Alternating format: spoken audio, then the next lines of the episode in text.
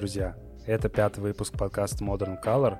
Меня зовут Фархат, и в этом выпуске мы поговорим об известном шведском фотографе Андерсе Петерсене, который прославился на весь мир благодаря фотографиям отвергнутых людей. Он снимал в тюрьмах, психиатрических больницах, домах престарелых. Но в этом выпуске я расскажу вам историю его самой знаковой фотосерии, которая принесла ему всеобщее признание – и стала родоначальницей субъективной фотографии. Мы поговорим о кафе «Лемец», в котором знаменитый швед фотографировал в конце 60-х годов.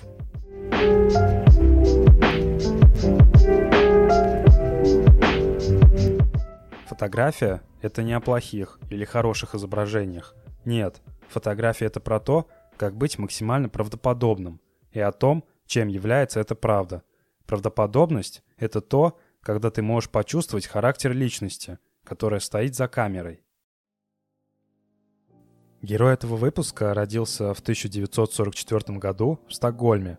Он рос довольно в зажиточной семье, в которой с самого детства чувствовал себя аутсайдером. Его отягощала та сдержанность и притворство, которое было присуще буржуазному классу, и чтобы вырваться из этого мира, Андерс в возрасте 18 лет – отправился в Гамбург изучать немецкий язык.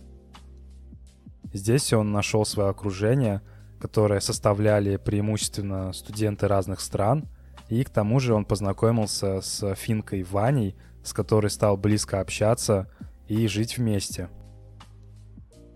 Но Андерсу стало не хватать денег, поэтому он был вынужден все бросить и отправиться обратно в Швецию – чтобы заработать немного денег, он стал работать в лесу на севере страны, а чуть позже устроился в книжный магазин в Стокгольме. В это время Андерс совершенно случайно увидел одну фотографию, которая перевернула его мышление и в последующем повлияла на его жизнь и творчество. Он вспоминает. «В один прекрасный день я решил постричься и пошел в парикмахерскую, где на столике лежали легкомысленные журналы. Я начал листать какой-то женский журнал и внезапно увидел очень выразительную фотографию, показывающую кладбище в снегу, совершенно безлюдное, с дорожкой, на которой остались чьи-то следы. Я никогда не думал, что фотограф мог просто и так поэтически сблизиться с тем, что он снимает, что можно через фотографию увидеть поэзию. Это для меня стало открытием. А до этого я пытался писать, пробовал рисовать, для меня было большим приключением увидеть это фото. Я нашел имя фотографа. Это был Кристер Стрёмхольм. И у него была своя фотошкола. Я решил поступить в эту школу и начал учиться там, причем весьма своеобразным способом.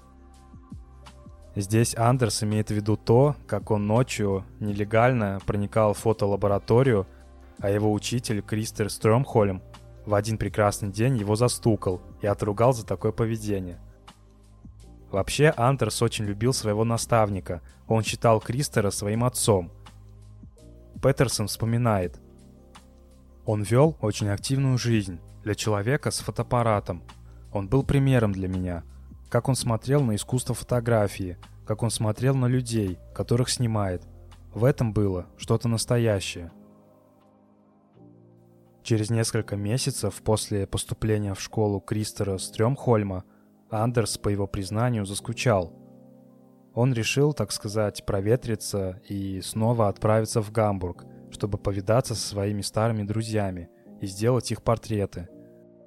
К слову, в Гамбурге у него накопилось порядка 20 друзей со всей Европы. Он ласково называл их бандой.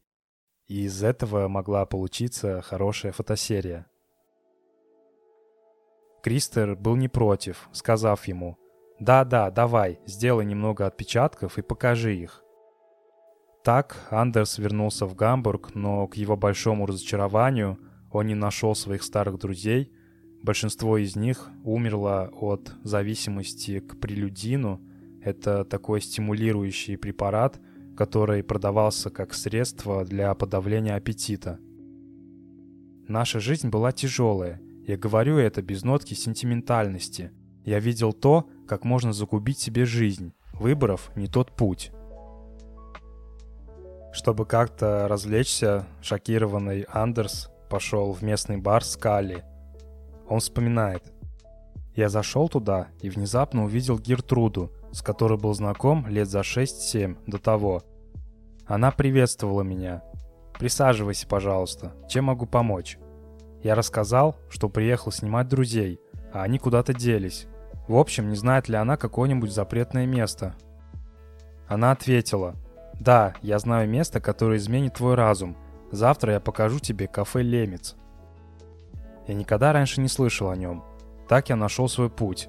На завтра в час ночи я был там со своей камерой Nikon F, которую я положил на стол. В кафе было полно народу. В музыкальном автомате играла прекрасная музыка. Чак Берри, Литл Ричард, The Beatles, The Stones и Фредди Куин. Кто-то слушал, а кто-то танцевал фокстрот. Заполненное людьми кафе было абсолютно черным. Вот мое первое впечатление. В кафе к Андерсу подошел мужчина и спросил, что у него за камера.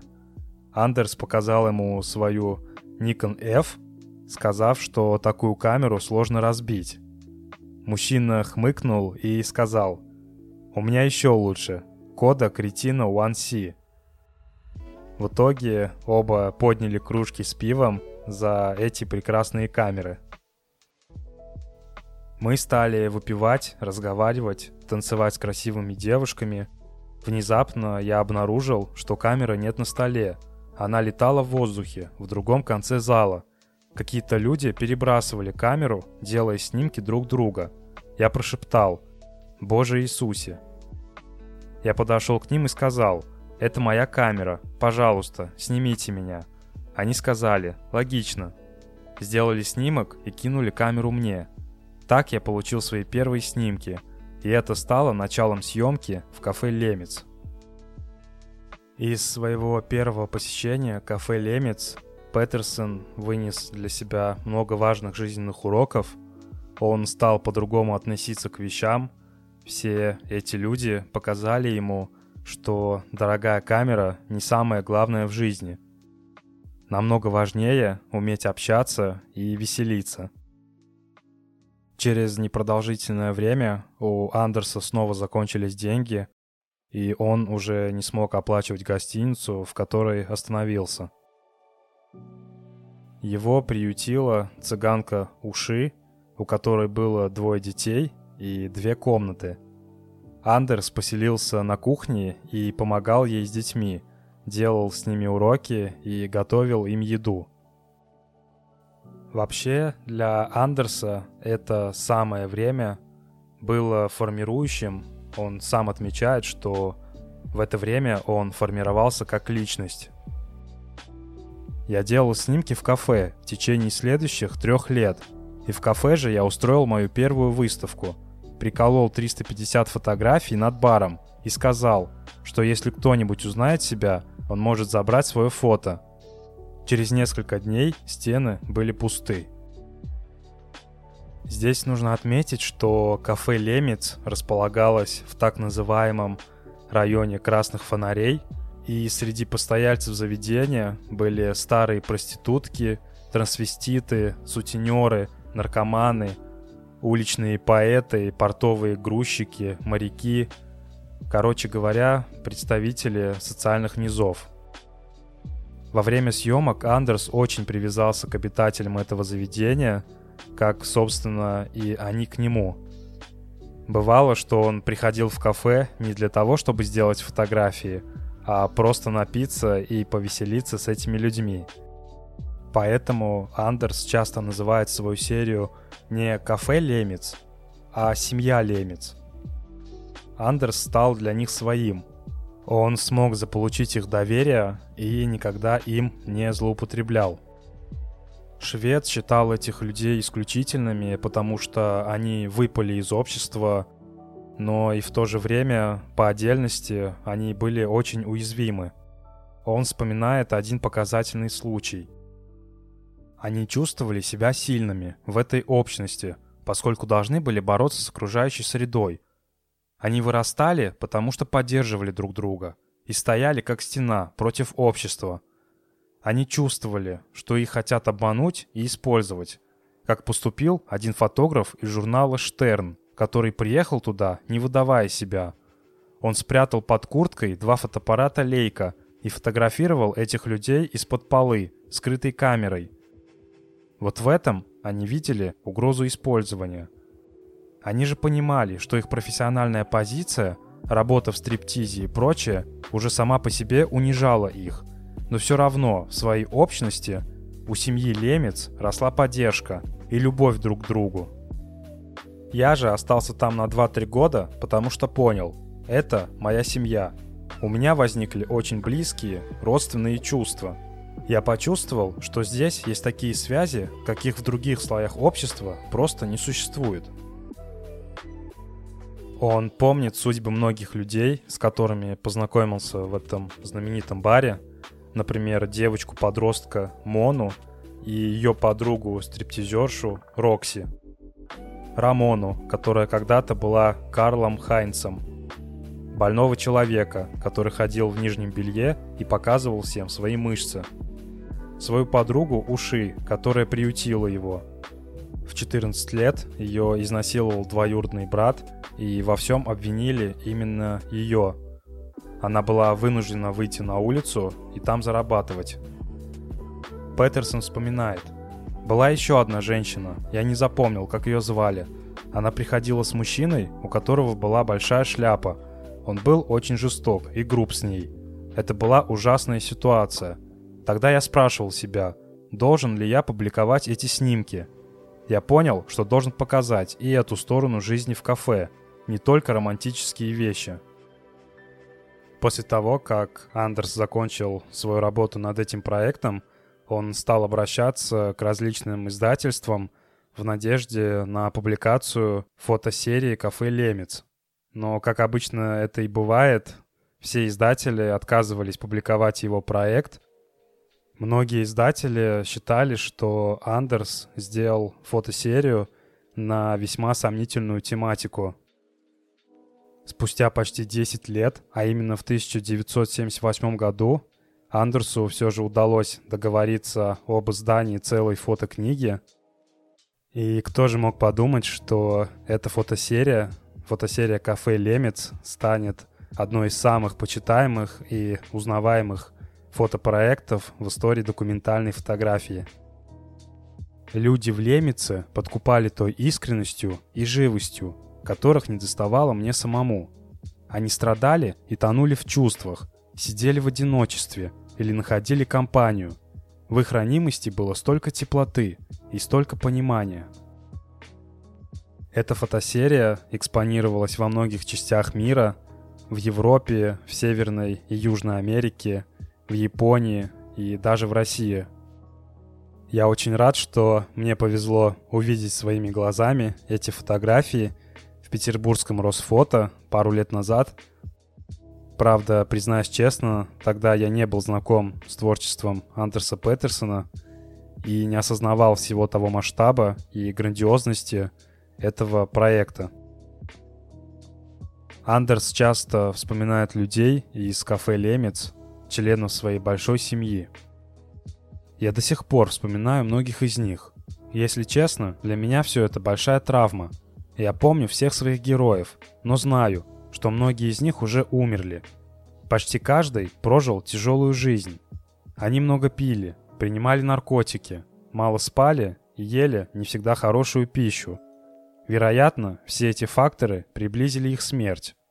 Это можно сравнить с ощущением, когда, будучи в возрасте, ты просматриваешь свою телефонную книжку, а многих нет живых, и ты понимаешь, насколько ты стар.